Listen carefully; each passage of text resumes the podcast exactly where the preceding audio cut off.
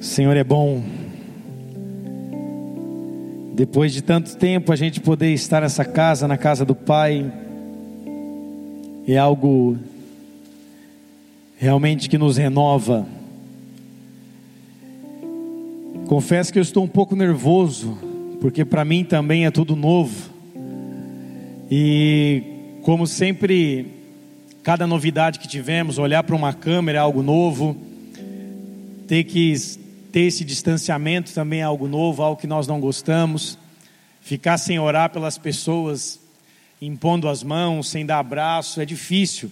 Para a vida de um pastor, isso é, é algo realmente que dói, porque gostamos desse ambiente, esse ambiente é a nossa vida, de estar perto das pessoas.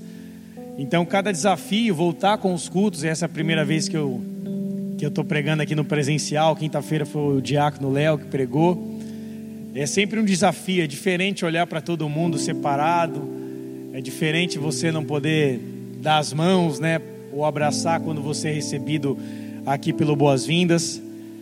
Mas nós sabemos, amados, que mesmo que estejamos vivendo esse tempo difícil, Deus tem cuidado de nós e nós temos visto a fidelidade de Deus em cada detalhe das nossas vidas. Tenho conversado com algumas pessoas e tenho visto que Deus tem cuidado realmente de muitas áreas, inclusive dessa área financeira, onde muitos, que principalmente são microempresários ou empresários, foram afetados, mas Deus tem cuidado de tudo isso. Deus tem suprido todas as necessidades. E nós, como igreja, conseguimos também fazer a nossa parte nesses dias e ainda continuaremos fazendo de entregar as nossas cestas, de estar aqui é, podendo entregar e ofertar algo para a vida das pessoas que talvez estejam passando por momentos difíceis, né? Em todo esse tempo nós entregamos cada mês 30, 40 cestas básicas. Teve mês que a gente chegou a entregar 50 cestas básicas em um só mês. Isso para pessoas de dentro e também de fora da igreja. E isso é algo muito especial porque sabemos que a nossa parte tem sido feita. Amém ou não? Assim também como não paramos com o rolê na rua, não paramos de entregar as marmitas, os lanches, as roupas para aqueles que estavam, é, são moradores em condição de rua, não paramos de fazer essa obra social. Então, por mais que obrigatoriamente nós tivemos que ficar em casa, obrigatoriamente nós deixamos as nossas agendas um pouco de lado, nós não paramos, amém ou não?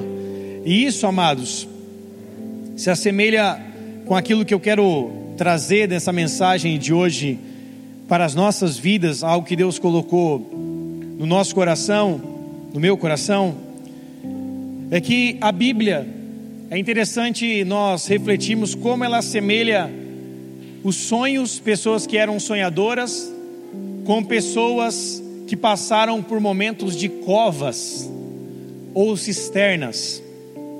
A cova e a cisterna, toda vez que eu disser sobre isso, dizer sobre isso, você pode lembrar que a cova ou cisterna significam momentos de dificuldade, significam momentos de aflição, de crise, de momentos de lutas, momentos de vales ou desertos, como nós quisermos chamar.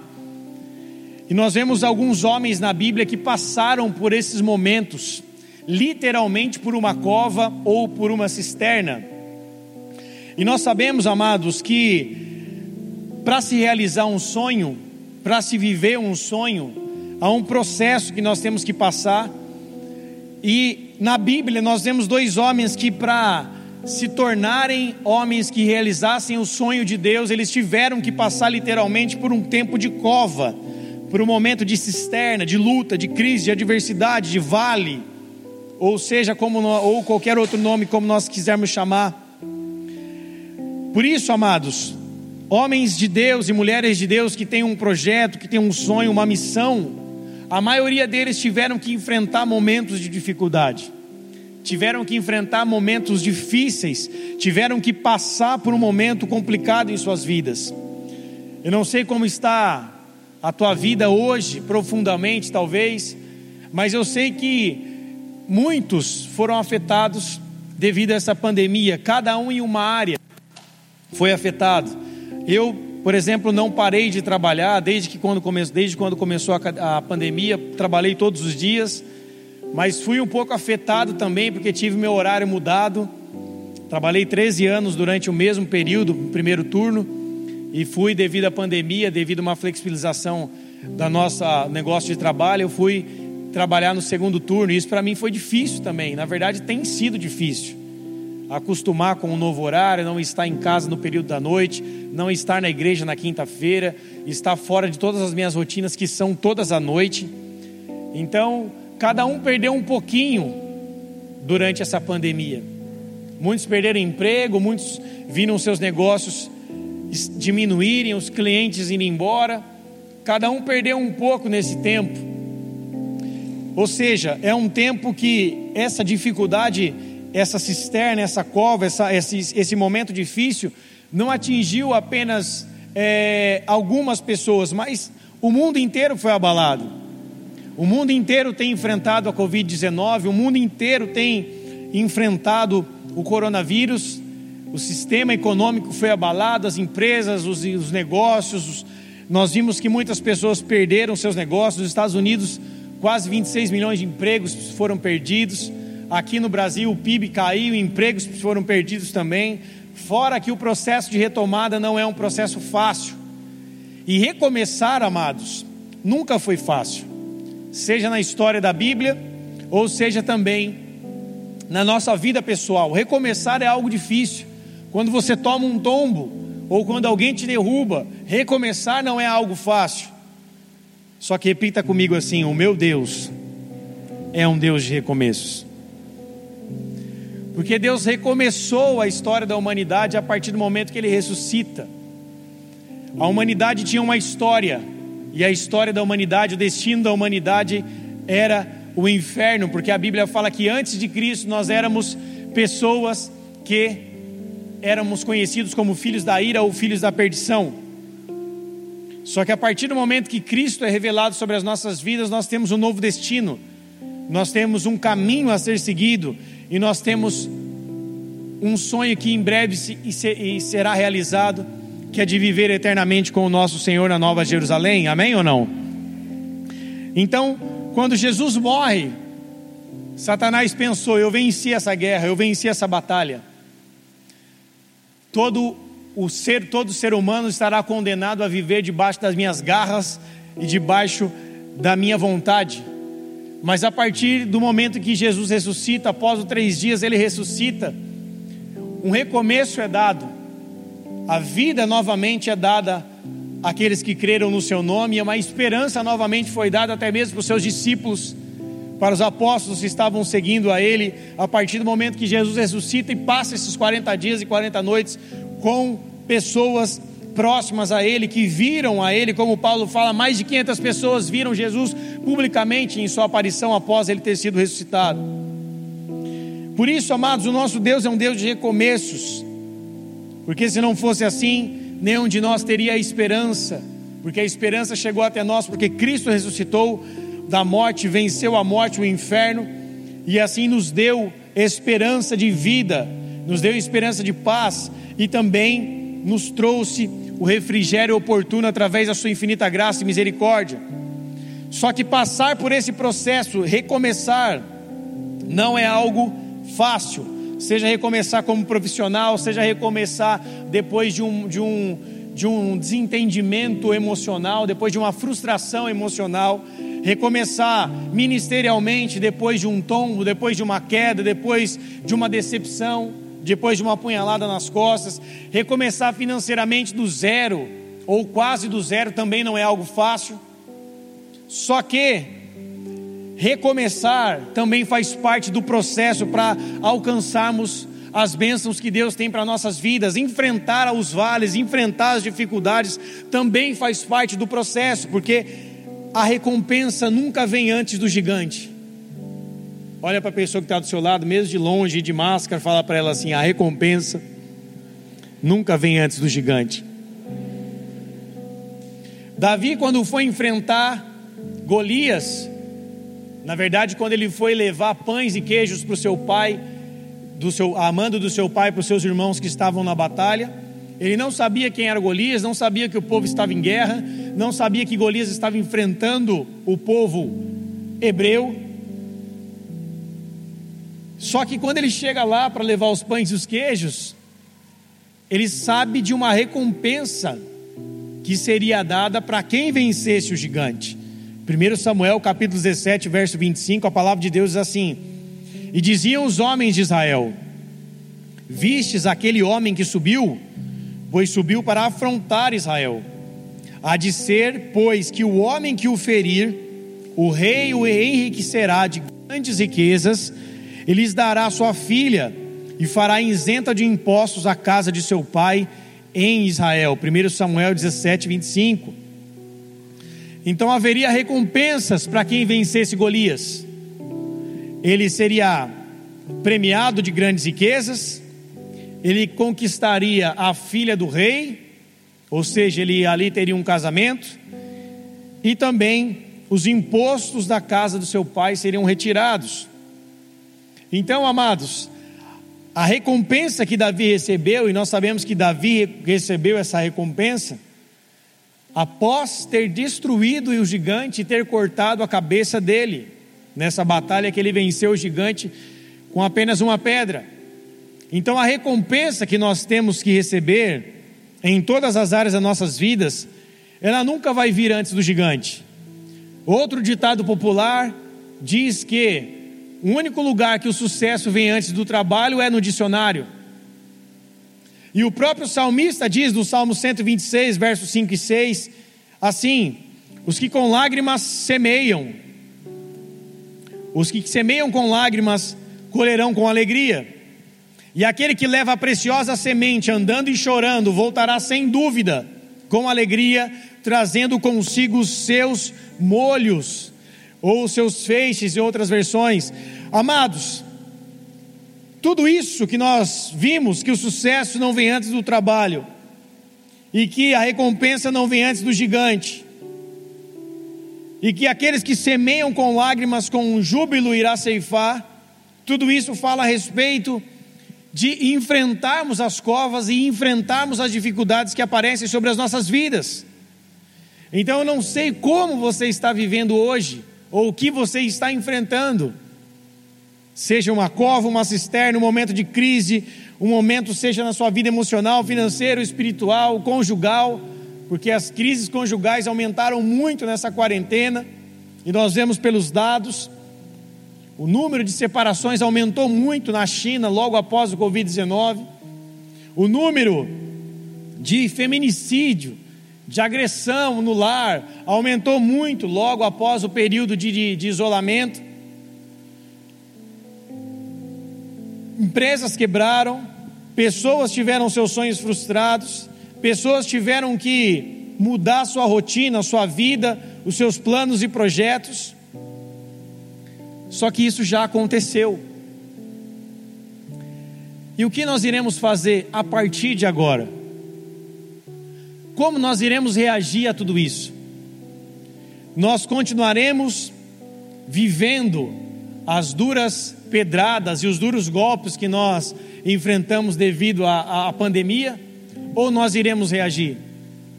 Ou nós iremos recomeçar? Ou nós iremos voltar a dobrar as nossas mangas e trabalhar, ou nós iremos escolher as pedras do riacho para enfrentar o gigante. O interessante é que quando Davi vai para a peleja contra Golias, ele pega cinco pedras, mas ele usa uma para matar Golias. Será que Davi estava temeroso? Será que Davi estava ali com medo de errar, sendo que ele era uma, um especialista na funda. Obviamente que Davi não estava com medo de errar o gigante ou de não derrubar o gigante, porque ele disse para o gigante em 1 Samuel 17,45: Tu vens a mim com espada, com lança e com escudo, mas eu vou até a ti, em nome do Senhor dos exércitos, o Deus dos exércitos de Israel, a quem tu tens afrontado. Então Davi sabia que não era apenas com a sua funda que ele estava indo contra Golias, mas ele estava indo com o Senhor dos exércitos, o Senhor dos exércitos estava indo à frente dele. Então por que que Davi não pegou apenas uma pedra, sendo que ele tinha confiança e também tinha Deus do seu lado, ele já era um ungido de Deus, o óleo já havia sido derramado sobre a cabeça dele através do profeta Samuel. Por que, que ele não pegou somente uma pedra no riacho? Porque Davi sabia que um gigante tinha irmãos. O povo filisteu era um povo conhecido também pelos gigantes. Golias não era o único gigante do povo filisteu. Davi estava preparado para uma grande peleja. E ele pegou cinco pedras, é porque se ele derrubasse Golias e se houvesse outro gigante, ele já estava preparado para derrubar outros quatro gigantes ou outros quantos aparecessem diante dele. Isso nos mostra porque Davi não foi apenas um homem que derrubou o gigante, mas o seu exército foi um exército que derrubou os gigantes. Outros homens que fizeram parte da sua comitiva e do seu exército real foram homens também que derrubaram gigantes e que destruíram gigantes. Por isso, amados, eu e você precisamos encher o nosso alforge após esse ciclo da pandemia, nesse ciclo, nesse ciclo que estamos começando de retomada, encher o nosso alforje de pedras para recomeçar e lutar e voltar a lutar pelos nossos sonhos, voltar a lutar pelos nossos projetos, voltar a lutar pelas nossas empresas, voltar a lutar pelos nossos negócios, voltar a lutar pelos nossos sonhos e não podemos deixar que apenas uma crise venha nos colocar para baixo. Nós precisamos retomar. Olha para a pessoa que está do seu lado e fala para ela: precisamos retomar. Precisamos voltar a sonhar, precisamos voltar a trabalhar, porque assim obteremos a recompensa. Eu estava conversando hoje com a pastora, na dúvida de ter culto de casais ou não. Vamos ter ou não vamos? Será que é viável? Será que não é? Nós temos as recomendações para a igreja abrir. A igreja pode abrir seguindo as recomendações, assim como nós estamos seguindo. Então é tempo de recomeçar. Ou vamos esperar mais quanto tempo para deixar as coisas passarem?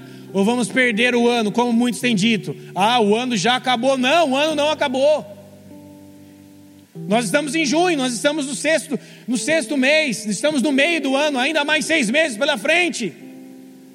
Nós não devemos olhar para a nossa vida, para os nossos sonhos, para os nossos projetos e pensar: ah, acabou, o meu sonho acabou, eu tinha uma palavra de Deus e agora acabou. Não, não acabou. Os projetos de Deus ainda continuam sobre as nossas vidas, os sonhos de Deus ainda continuam sobre a nossa vida. A terra sofreu uma pandemia, mas Deus continua o mesmo. No reino de Deus não há crise, no reino de Deus não há pandemia, no reino de Deus não há dificuldade, ele continua sendo o mesmo. E nós somos cidadãos dos céus, nós somos chamados de embaixadores de Cristo.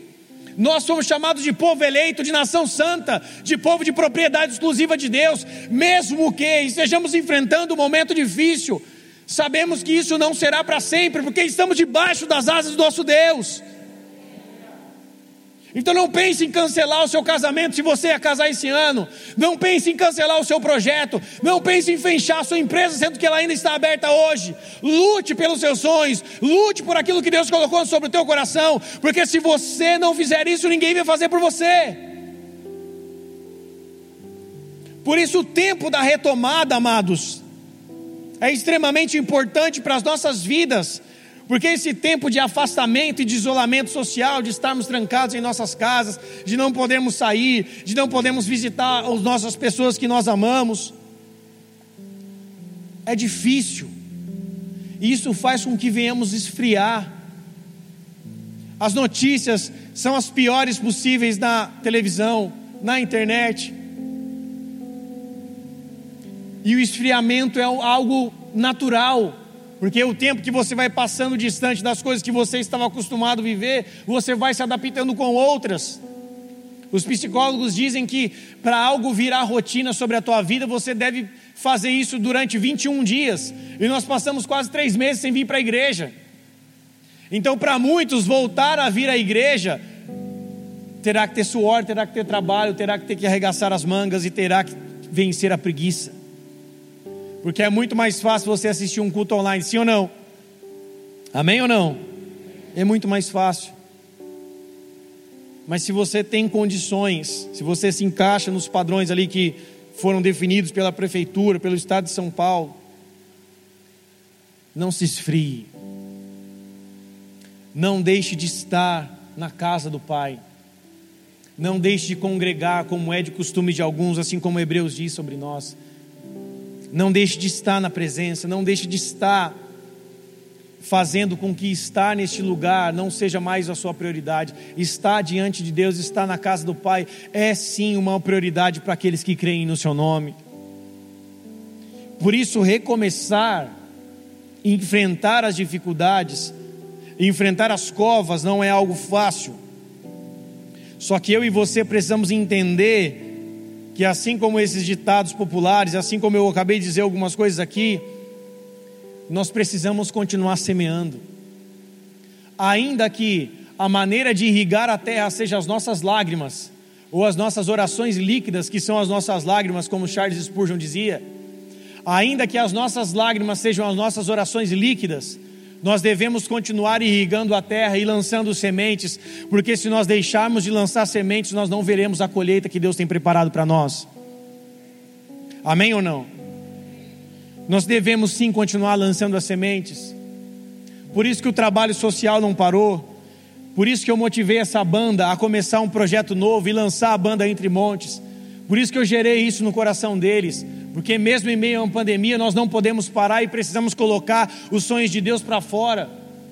Nós precisamos colocar aquilo que Deus colocou em nossos corações para fora. Nós não podemos deixar as palavras proféticas que foram lançadas sobre nós morrer, porque Ele não mente. Ele não é homem para que minta e não é filho do homem para que se arrependa. Aquilo que Ele prometeu sobre as nossas vidas continua intacto e continua de pé.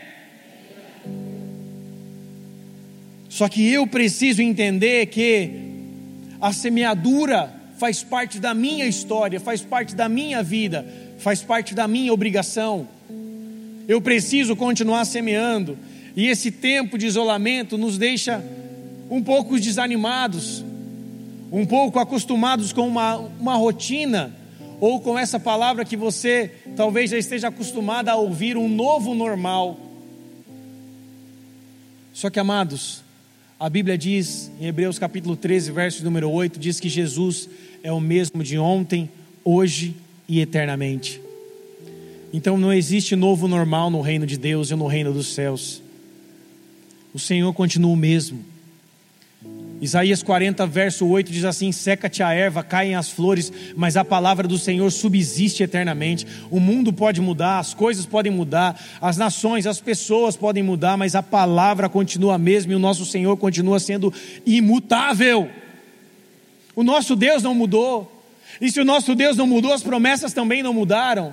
Os sonhos e os projetos deles também não mudaram. Pode ser que nós tivemos que adiar um pouco, mas eles não mudaram, eles não morreram e eu preciso entender que eu continuo com o meu papel mesmo durante esse tempo.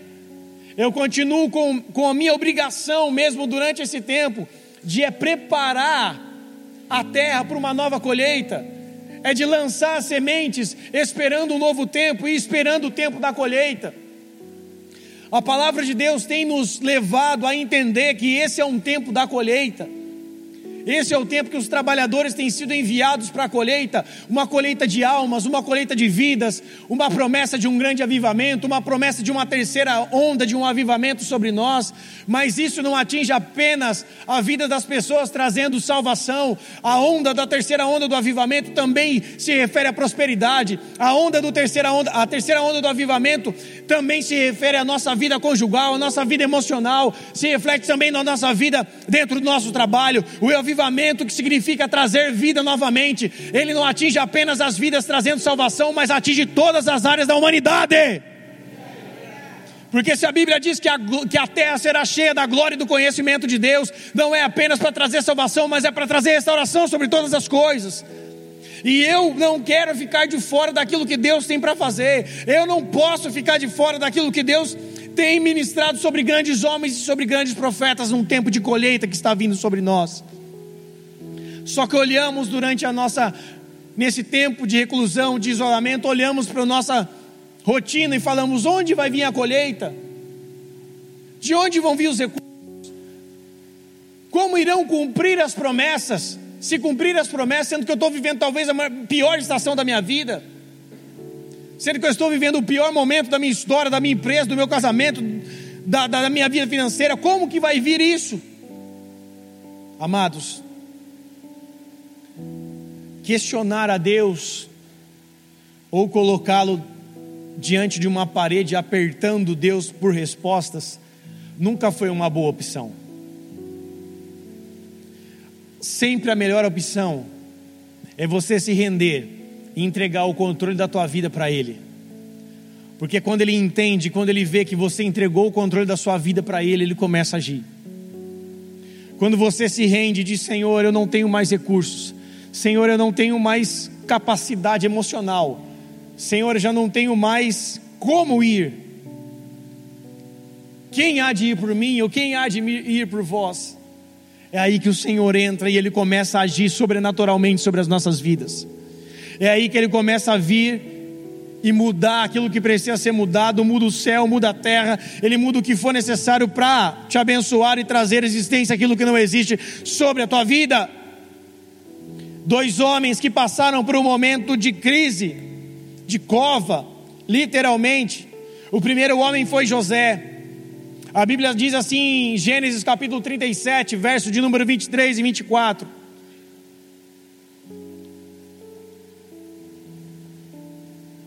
A Bíblia diz: E aconteceu que chegando José a seus irmãos, tiraram a José sua túnica, a túnica de várias cores que trazia, e tomaram-no e lançaram na cova. Porém, a cova estava vazia e não havia água nela. Eu não vou me aprofundar nesse assunto e nesse contexto, mas você sabe muito bem qual foi o que aconteceu com a vida de José. Invejado e odiado pelos seus irmãos, José teve sonhos, dois sonhos, que dentro de uma plantação os feixes se dobravam perante ele, e também que as luas, que a lua, que as estrelas e o sol se dobravam perante ele. Deus havia colocado esses sonhos no coração de José, e quando ele compartilhava esses sonhos com seu pai Jacó e com seus irmãos, todos não acreditavam. E por ele ser o filho da velhice de Jacó, um filho querido que recebe uma túnica especial do seu pai, os seus irmãos te invejavam, e ali, em um momento oportuno, lançam ele sobre uma cova e depois vendem ele como escravo. José passa de cova para de uma cova para ser escravo e depois de ser escravo também passa por um momento de cadeia até que se tornasse governador do Egito. Só que nós não vemos em nenhum momento do contexto da história de José José desacreditando do processo que Deus estava fazendo na vida dele, questionando, melhor dizendo, o processo que ele estava passando pela vida dele e desacreditando das promessas de Deus. Ele tinha um sonho. E ele não deixou que, mesmo que ele passasse pela cova, pela cadeia, pela traição da mulher de Potifar, de ter se levantado contra ele, ele não permitiu que esses ciclos, que esses processos viessem matar o sonho que Deus tinha para o coração dele, o sonho que Deus havia colocado no coração dele. Ele não permitiu que isso morresse. Ele não permitiu que aquilo que Deus havia dado a ele se perdesse no momento da cova, no momento da dificuldade. E José continuou crendo, mesmo passando por esses momentos difíceis, mesmo, mesmo sendo escravo, depois servindo na casa de Potifar, a mulher de Potifar arruma um esquema para tentar prendê-lo. Ele é lançado para a cadeia e depois da cadeia ele vai até Faraó para interpretar o sonho de Faraó. José não era apenas alguém que tinha um sonho, mas ele também interpretava sonhos. E justamente aquilo que Deus deu para ele se torna realidade. E o dom específico que Deus deu para ele foi aquilo que ele usou para discernir o tempo das vacas gordas e o tempo das vacas magras para Faraó. Por isso, nós não vemos na história José questionando Deus ou colocando Deus numa parede. Nós não vemos José desistindo de crer. Nós não vemos José falando: Isso já não é mais para mim, já não tem mais jeito, minha vida acabou, meu ano acabou, meus projetos acabaram. Eu, eu realmente era um sonhador, como os irmãos de José o chamavam, quando ele passava por um lugar, os irmãos diziam: Lá vem o sonhador. ele não aceitou essas palavras sobre ele, ele não deixou que aquilo entrasse sobre o teu coração, mas ele continuou crendo firme nas promessas do Senhor.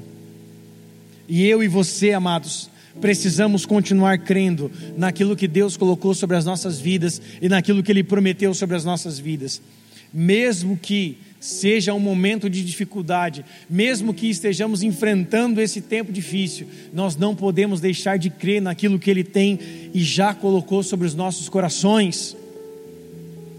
Olha para a pessoa que está do seu lado e fala para ela assim: não deixe de crer. Daniel 6 fala sobre o outro homem que foi lançado numa cova. Daniel 6,16 diz assim: Então o rei ordenou a, que trouxessem a Daniel e o lançaram nas covas, na cova dos leões. E falando o rei, disse a Daniel: O teu Deus, a quem tu continuamente serves, ele te livrará. E foi trazida uma pedra e foi posta sobre a boca da cova. O rei a selou com o seu anel e com o anel dos seus grandes, para que não se mudasse a sentença acerca de Daniel. Daniel, um homem justo, o homem temente a Deus, o homem no qual a Bíblia não cita algum dos seus pecados ou algum dos seus pecados. Daniel, por inveja e porque os sátrapas, os prefeitos, os governantes queriam pegar ele de qualquer jeito, porque ele estava em ascensão dentro do governo babilônico, tentaram prender Daniel e tentaram fazer com que Daniel fosse julgado com os leões. E assim fizeram uma tramóia para tentar empregar, pegar Daniel, para que ninguém se prostrasse no período de 30 dias a nenhum outro Deus. E Daniel continuou com a sua rotina de voltado para Jerusalém três vezes ao dia, com a janela do seu quarto aberta, orava a Deus, ao Deus de Israel, três vezes ao dia. E isso foi usado contra Daniel para que Daniel fosse lançado na cova dos leões. E mesmo que houvesse um decreto do rei nós não vemos Daniel deixando de orar, e nós não vemos Daniel temendo nem a cova e nem os próximos passos depois da cova, que seria a morte. Nós não vemos Daniel jogando Deus da parede, nós não vemos Daniel questionando a Deus, mas ele se entregou por inteiro.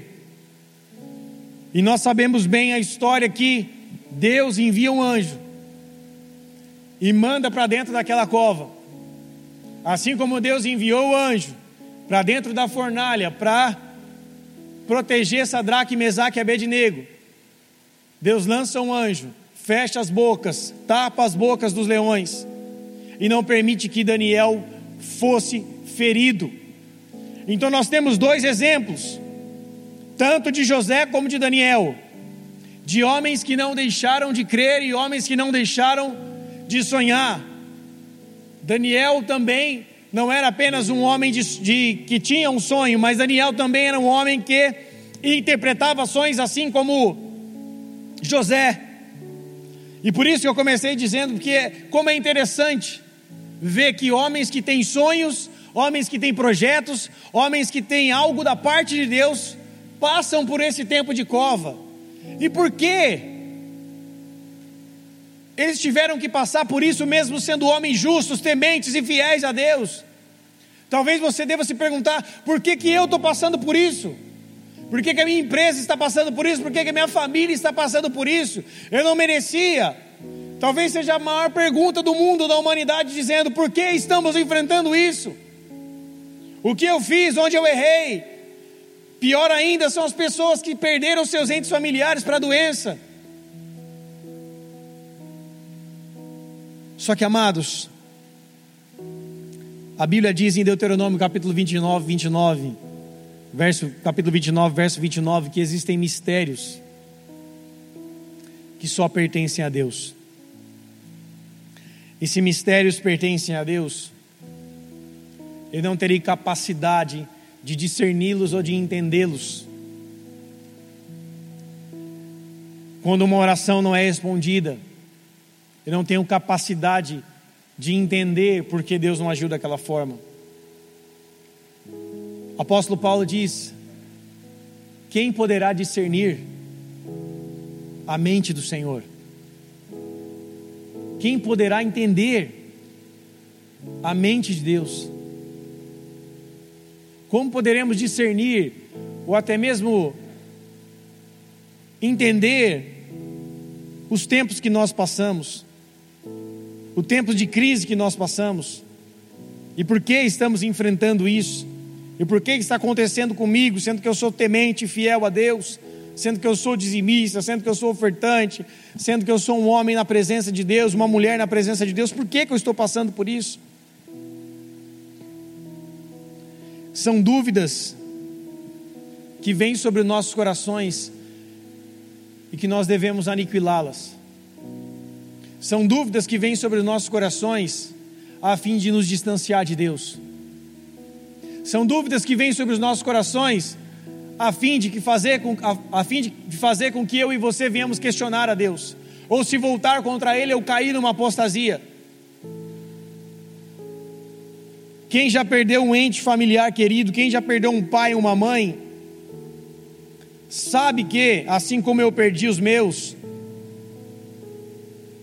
é quase que natural que dúvidas venham sobre o teu coração, que dúvidas sejam geradas na sua mente. Por que aconteceu? Por que eu estou passando por isso?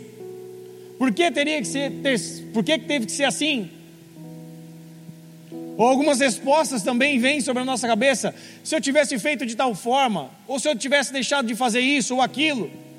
Como todos já sabem, ou a maioria já sabem, a minha mãe faleceu, vítima de uma embolia pulmonar, fazendo uma cirurgia de vesícula. Talvez você esteja aqui, tenha operado a vesícula e graças a Deus está tudo bem. Mas não foi o caso da minha mãe. Ela operou a vesícula e logo depois de três dias ela faleceu. E muitas dúvidas vieram. Como? Será que se ela não tivesse operado não estaria tudo bem? Será que não dava para ela conviver com os enjoos que ela estava tendo? Porque era apenas enjoos que ela estava sentindo e o médico aceitou que ela operasse? Será que fosse outro médico? Será que se fosse em outro tempo? Será que se ela não tivesse feito isso, se nós tivéssemos feito aquilo, será que não teria sido diferente? Dúvidas vêm, questionamentos vêm, só que se eu entro nessa paranoia, eu não consigo me deleitar nos planos de Deus, assim como o Salmos 37, 5 fala: entrega o teu caminho ao Senhor, confia nele e o mais ele o fará. Se eu não entrego o controle da minha vida, da minha casa, da minha família, eu não consigo me deleitar, eu não consigo me entregar totalmente a Deus.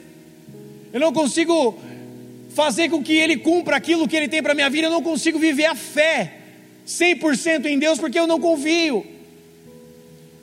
Então olhe para a pessoa que está do seu lado e fala para ela assim: pare de fazer cabo de guerra com Deus.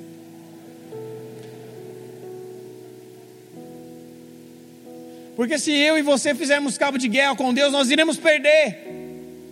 E sairemos frustrados e machucados, não porque Deus nos feriu, mas porque as dúvidas e os questionamentos nos jogaram para baixo. Então, se você talvez tentar entender o texto da sua vida hoje, que talvez você esteja vivendo devido a essa pandemia, você não entenda. Mas se você enfrentá-la, como Daniel, como José, e como todos aqueles homens de Deus que tinham uma promessa enfrentaram isso, você sairá vencedor, porque o teu Deus irá à tua frente. Davi, quando olha para gigante, para o gigante, ele não vê um fim, mas ele vê uma possibilidade. A possibilidade era de sair casado, de se enriquecer e de tirar os impostos da casa do seu pai. Ele viu uma oportunidade. Por isso, amados, eu e você precisamos olhar com os olhos de Deus para essa retomada. Essa retomada que já está sendo aberta os negócios, as empresas, as ruas, as igrejas. Esse é o tempo de recomeçarmos. Esse é o tempo de retomarmos, porque ainda temos mais seis meses pela frente. Então o ano não acabou. Aquilo que Deus tem para fazer na sua empresa, na sua casa na sua família, Ele ainda pode fazer esse ano. E eu preciso entender que recomeçar e reconstruir é um processo que homens e mulheres de Deus passam e que fazem parte do seu amadurecimento que fazem parte daquilo que Deus tem para cada um de maneira específica. Quem passa pela cova sozinho acaba ficando nela, mas quem passa com a quem passa pela cova com Deus, ainda que morra, volta a viver, porque Jesus disse: Eu sou a ressurreição e a vida, e quem crer em mim, ainda que esteja morto, viverá. Para a gente encerrar, abre a sua Bíblia comigo lá em João capítulo 11, verso 38.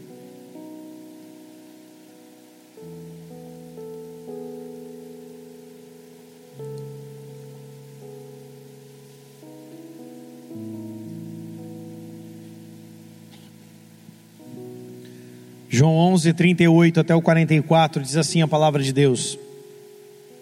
Jesus, pois, movendo-se outra vez muito em si mesmo, foi ao sepulcro. E era uma caverna, e tinha uma pedra posta sobre ela, posta sobre ela.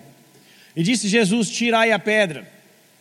Marta, irmã do defunto, disse-lhe: Senhor, já cheira mal, porque é e já de quatro dias, já é de quatro dias. E disse-lhe Jesus: Não te hei dito que se creres, verás a glória de Deus? Tiraram, pois, a pedra. E Jesus, levantando os olhos para o céu, disse: Pai, graças te dou por me haveres ouvido. Eu bem sei que sempre me ouves, mas eu disse isso por causa da multidão que estava ao meu redor. Multidão que estava ao redor, para que creiam que tu me enviaste. E tendo dito isto, clamou com grande voz: Lázaro, vem para fora. E o defunto saiu, tendo as mãos e os pés ligados com faixas e o seu rosto envolto num lenço.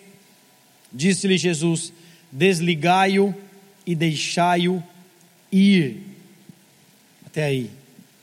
Sabemos que esse momento milagroso foi o momento que Jesus chega até Betânia para trazer a vida novamente para Lázaro, que era um seu amigo pessoal, junto com Marta e Maria. Pessoas no qual Jesus amava, pessoas no qual, nas quais Jesus tinha como amigos, que Jesus frequentava a casa deles. E ele passa por esse momento e sente ele mesmo também a morte de Lázaro. A Bíblia fala que também Jesus chora ao ver tudo aquilo. As pessoas também questionavam Jesus: é aquele que multiplicou pães e peixes, será que ele vai fazer com que o morto volte a viver? Jesus, Jesus chora, obviamente, pela falta de Lázaro, pela morte de Lázaro, porque o seu emocional estava ali também à flor da pele, ele se moveu com isso, a Bíblia diz, mas também de ver a descrença daqueles que estavam ao redor. E Jesus vai até Betânia, Marta e Maria já estavam ali desoladas com a morte do irmão. Disseram para Jesus: se o Senhor tivesse chegado antes, não teria acontecido isso. Só que Jesus disse para elas: Eu sou a ressurreição e a vida. Se vocês crerem em mim, vocês terão vidas. Aquele que crê em mim, ainda que esteja morto, torna a viver e volta a viver. Só que quando Jesus chega diante do túmulo de Lázaro, numa caverna, que pode ser também lembrada como uma cova, quando ele chega diante do sepulcro, ele pede que as pessoas tirassem a pedra. Por quê? Olha para a pessoa que está do seu lado e fala para ela assim: Jesus não vai fazer a parte que você tem que fazer.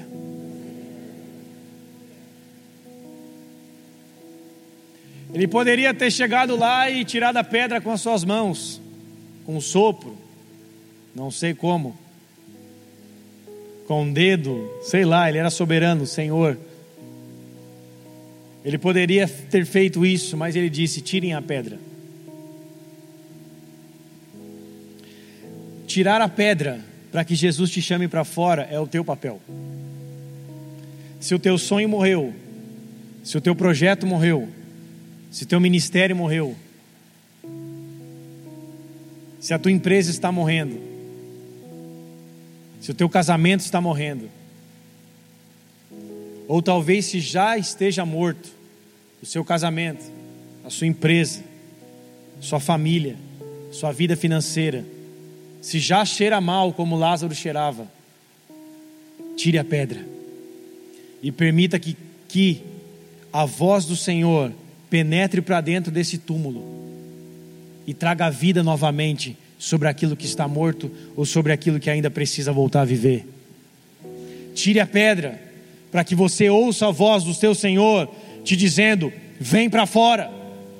Para que você ouça a voz do teu Senhor te dizendo: filho, vem para fora, filha, vem para fora.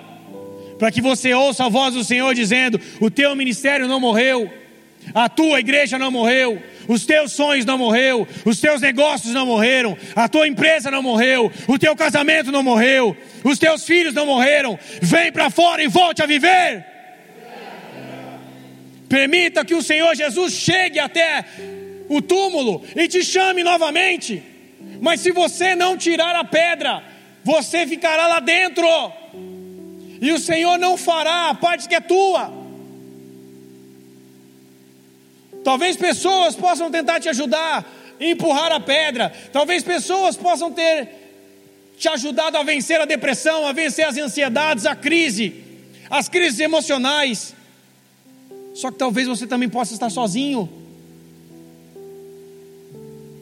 E mesmo que você esteja repleto de pessoas para te ajudar a empurrar a pedra, existe algo muito importante. Mesmo que todos os seus amigos, seus familiares, as pessoas que te amam te ajudem a empurrar a pedra, se você não quiser que a pedra saia deste lugar, nada acontecerá. Quando eu perdi minha mãe, eu tinha uma igreja orando por mim. Eu tinha pessoas intercedendo por mim. Só que eu fui até o meu quarto e disse: Senhor, me preenche com o teu amor. Senhor, me cura. Senhor, me transforma. Senhor, me renova. Senhor, traz existência aquilo que não existe sobre a minha vida. Eu tinha uma cobertura espiritual. Eu tinha pessoas orando e decretando sobre mim que o meu ministério não morresse e que eu continuasse. Só que eu também fiz a minha parte eu também precisei pedir ao Senhor e ir até Ele, para que eu fosse renovado e para que eu recebesse vida novamente, depois de uma dor extrema. Então existem pessoas que dizem: Ah, mas eu não tenho ninguém. Ah, mas ninguém me ajuda. Ah, mas eu não consigo vencer. Será que você realmente não tem ninguém? Ou será que você afastou todas as possibilidades de ajuda que você teve pelo seu jeito de ser? Será que você recusou todas as ajudas das pessoas que te amavam e essas pessoas um dia cansaram de tanto tentar te ajudar porque viram que não, obteve, não obtiveram resultado? É duro falar isso, é difícil, mas muitas pessoas culpam as outras pelos seus fracassos e culpam as outras pelas suas dores, só que elas mesmas não se ajudam, elas mesmas não fazem a sua parte. O meu casamento pode estar ruim, pode estar quebrado. Eu posso ter ministério de casais, eu posso ter intercessão, eu posso ter o meu pastor me ajudando. Mas se eu não me entender com a minha esposa dentro da minha casa, eu não vou ter meu pastor sentado na cama para me aconselhar depois de uma briga. Eu não vou ter um ministério de casais 24 horas por dia me ligando como telemarketing. Eu não vou ter alguém para fazer a parte que eu tenho que fazer. Esses dias eu briguei com a minha esposa e disse: Não vou pagar mais nenhuma conta aqui em casa. Agora será tudo em débito automático.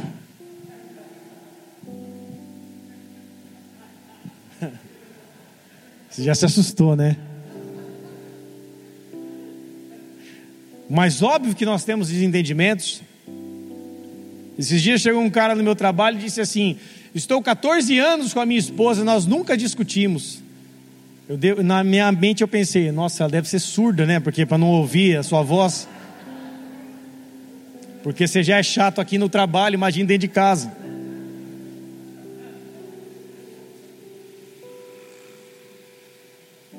Quem nunca se desentendeu com a esposa? Quem nunca se desentendeu, discutiu, teve um momento de dificuldade?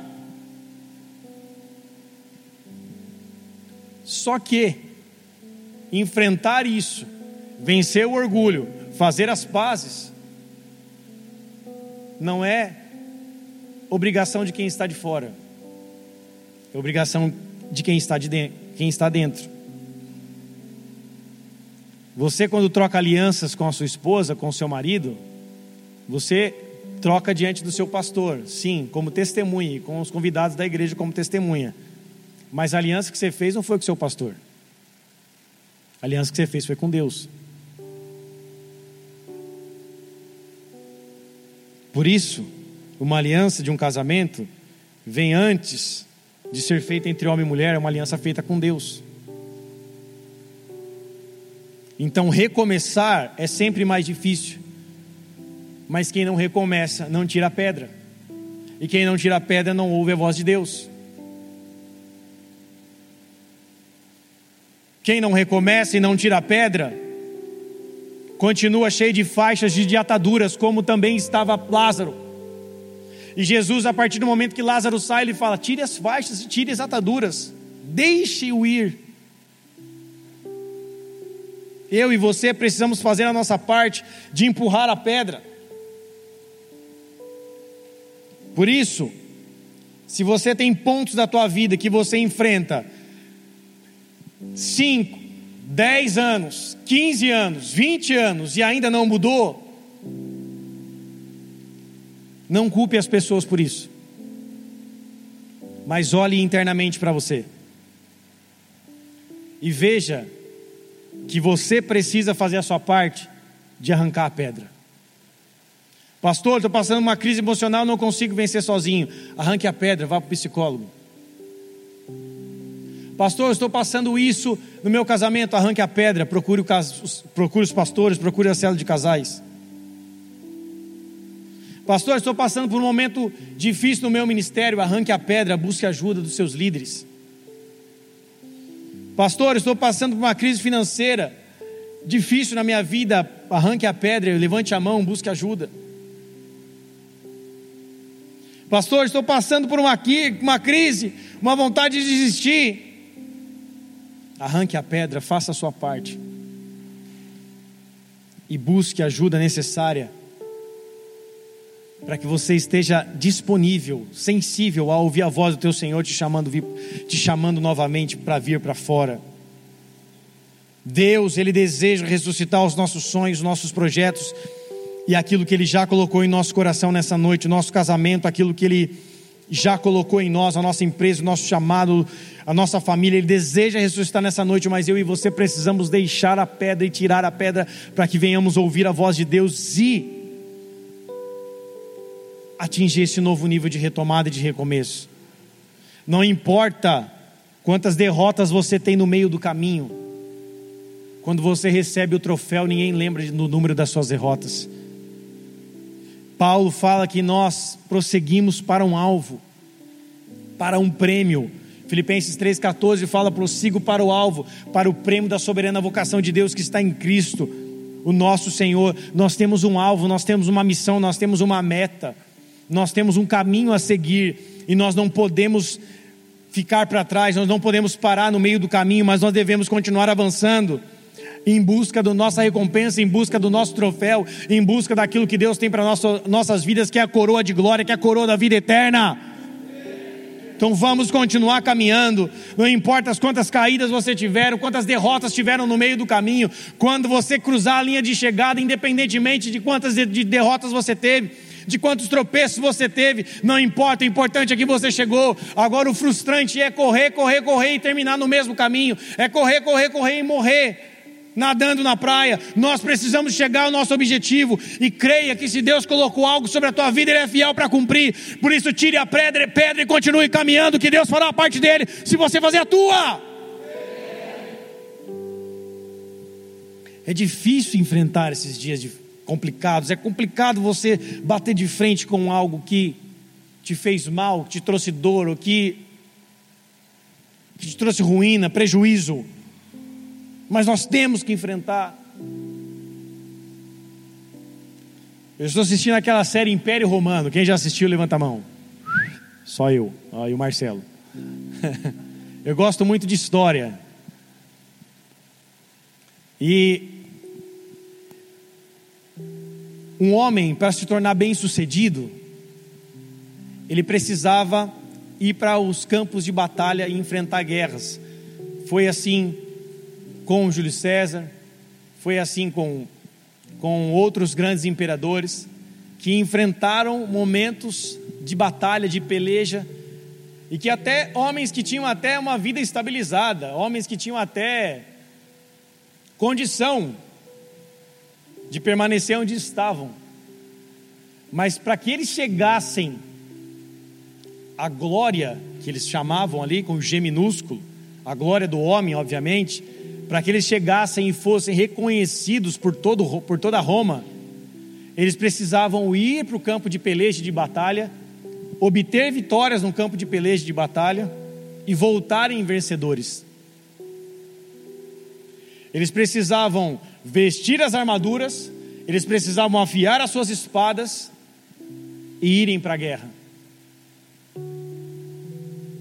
Nas nossas vidas, não é muito diferente. Nós não fazemos isso de maneira literal, mas nós precisamos continuar afiando as nossas espadas, as espadas, colocando as nossas armaduras e, e as ajustando, e continuando a pelejar para que obtemos vitória, para que venhamos obter vitória. Nós precisamos continuar indo para os campos de batalha, porque os despojos da guerra eles não estão dentro dos palhaços, mas os despojos da guerra estão dentro dos campos de guerra. E se eu quero conquistar novos despojos, se eu quero conquistar novos tesouros, se eu quero conquistar novos projetos, se eu quero conquistar novos sonhos, eu preciso ir para o campo de batalha. Ou seja, eu preciso me expor. E assim eu saio da minha zona de conforto e enfrento aquilo que precisa ser enfrentado, mesmo que eu esteja chorando por dentro mesmo que esteja sendo muito difícil, eu preciso me levantar e ir. Esse é o papel do povo de Deus: continuar caminhando e continuar marchando. O povo, os recém-convertidos, os primeiros convertidos em Roma, eram aqueles que, logo após a sua conversão, eram lançados ao Coliseu como espetáculo humano. Por não negar sua fé, eram, morriam por não só pelos leões, mas por tigres e por outros animais selvagens. Por isso, eu e você precisamos enfrentar essa dificuldade, enfrentar essa pandemia de peito aberto, tomando obviamente as nossas armaduras espirituais, orando, clamando a Deus, nos santificando. Precisamos, obviamente, de maneira natural, nos precaver, nos prevenir, mas nós precisamos enfrentar, dia após dia, para que esse Golias caia por terra, para que eu e você recebamos a recompensa daquilo que Deus tem para nossas vidas. Por isso, não deixe de caminhar, não deixe de sonhar, não deixe de progredir, e não pare no momento onde você está e não aceite a zona de conforto. Por mais que ela seja gostosa, por mais que ela seja ali confortável, não aceite e continue avançando. Porque se continuarmos avançando, nem pandemia, nem pragas, nada, nem o inferno poderá realmente nos deter, porque nós somos filhos do Rei, filhos do Leão, somos filhos do Senhor dos Exércitos. E sabemos quem vai à nossa frente. Então hoje é uma noite para que você volte a sonhar. Hoje é uma noite para que você saiba que o ano ainda está na metade, que ele não acabou. Hoje é uma noite de você voltar a batalhar e pelejar pelos seus projetos, para aquilo que tem no seu coração que Deus já colocou. Hoje é uma noite para você retirar a pedra e para ouvir a voz do teu Senhor te chamando para fora. Feche seus olhos, curva sua cabeça.